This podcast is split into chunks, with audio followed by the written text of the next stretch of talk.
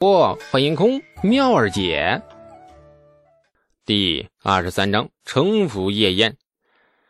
我啊，胆小，我想一辈子好好的在村里活着，多赚点钱呢，盖一栋大房子，娶一个不漂亮也不算太丑的婆姨，给我生两三个娃。等娃长大了，我把婆姨和娃叫到一起帮我数钱，谁要是数错了，我就抓起一把钱扔他的脑袋上，砸他一头包。很让人灰心丧志的理想，至少王家兄弟听完之后，满腔雄心壮志像是被针戳破的皮球似的，瞬间就全漏光了那个气儿。兄弟二人腰杆以肉眼可见的速度飞快耷拉下来，由刚才的挺拔劲松变成了身后的歪脖子树。兄弟，你是个有大本事的人，你咋这么没出息呢？王庄怒气不争的嘴脸跟李道正训儿子是一样一样的，分外欠抽。遥望漫天繁星，李素不知可否的笑。怎样跟两个只活了十几年的家伙解释一个活了两辈子的人的心境呢？嗯，对牛弹琴或许还更有效果。弹一首西班牙斗牛曲，牛都喘粗气。这俩货不同，不但长相丑的完美躲过了所有人的样，哎，而且李素严重怀疑他们俩脖子上那颗东西不是脑袋，是肿瘤。哥。我们说要出去走，去哪儿啊？王直眼中充满了矛盾的兴奋和迷茫。少年人几乎都曾经有过这样的眼神，心智比天高，一旦说到具体的，顿时茫然无措。王庄今天的智商有超常发挥的现象，沉默了一会儿，仰头看着星空，豪情的连语气都变成了咏叹调。走出去当府兵，战场杀敌立功。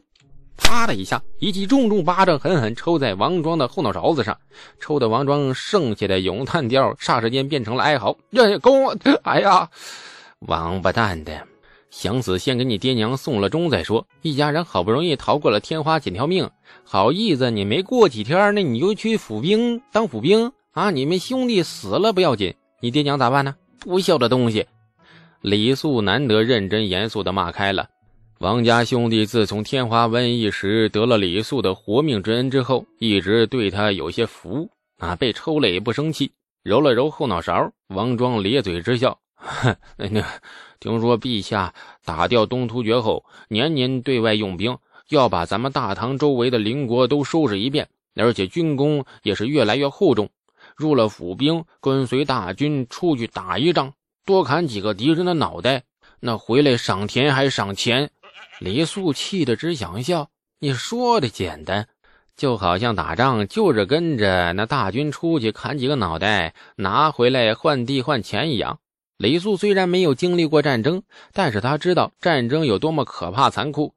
大唐如今虽说兵锋正盛，看谁不顺眼就揍谁，把周围的邻居们吓得瑟瑟发抖。但是只要是战争，就一定会死人。这俩脑子一根筋的货上了战场，死亡的概率绝对高的可怕。哎呀，累了，不想跟他争了，抽的都抽那个手疼了。明日偷偷跟老爹聊聊他儿子的远大志向，然后看这俩兄弟被吊起来抽啊，美得很。我想通了。李素忽然改了口风，神情很严肃，目光透着一股子欣赏。非常诚恳地看着王庄，我尊重你们的志向，好好朝着这个志向努力吧。大丈夫生于世间，富贵功名当从马上取。哎呀，还是你有学问呢，这话听了提气。好，王家兄弟乐得眉眼不见，连连点头，决定了，明天跟他老爹建议，抽他们的鞭子，先用盐水泡一泡。玩够了，三个人各自回家。李素回到家时已近深夜，推开门，堂屋中间的桌上一盏油灯未灭，凑着昏暗的灯光，见老爹卧在床榻上，有节奏的打着呼噜。李素放下心，烧了点热水洗脸洗脚，这是李素两辈子都没有改的习惯。日子过得再穷，基本上的洁身习惯还是要坚持下去的。做完一切，李素满脸困意，打着长长的呵气。蹑手蹑脚的爬上了床，刚躺下，还没有来得及闭眼，耳边响起老爹阴森森的声音：“俗货，外面夜一整天不回家，今儿我懒得动你，明儿早起来看我咋抽你。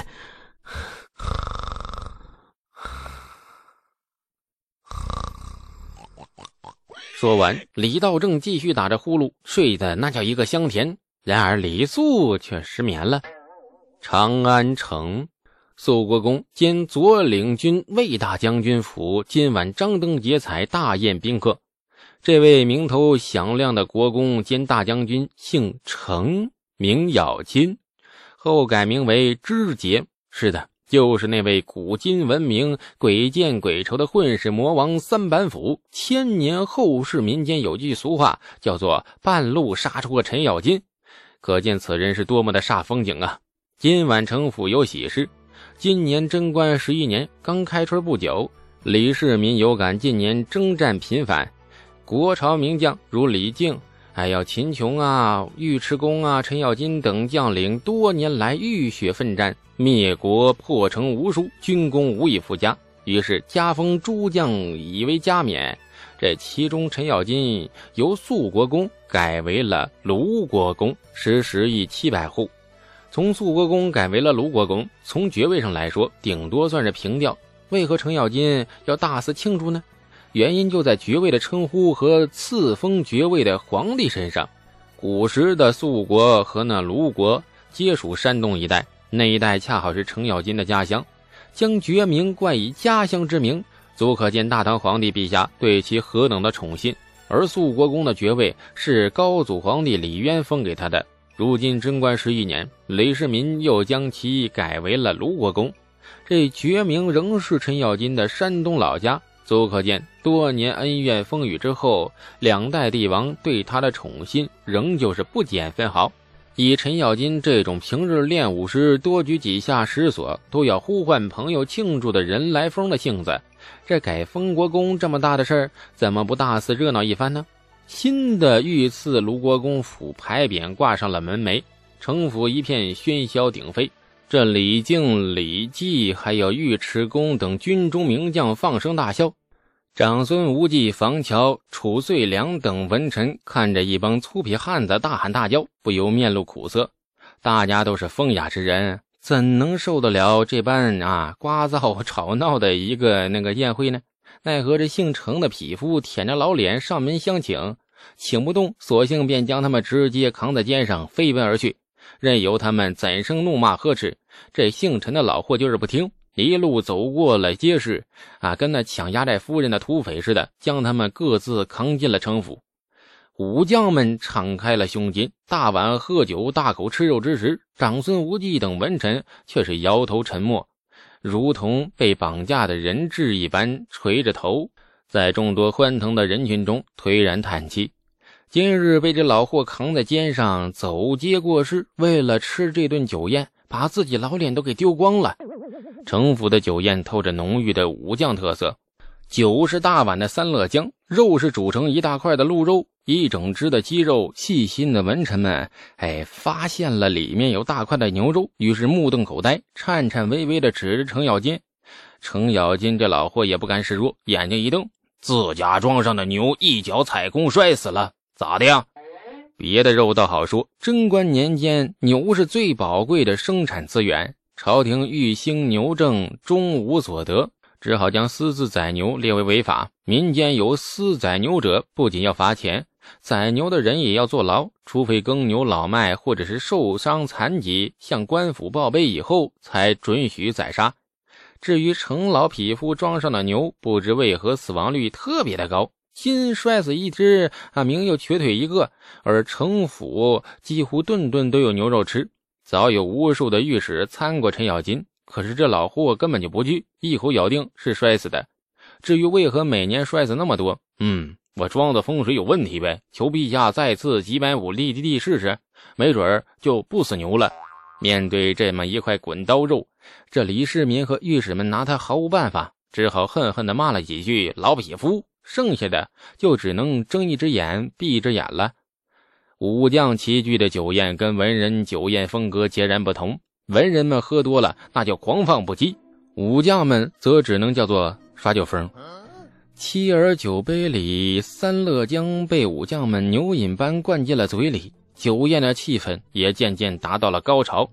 程老匹夫一声暴喝，一柄八卦宣花斧执于手中，大堂外的空地上顿时是妖风阵阵，魔王乱舞。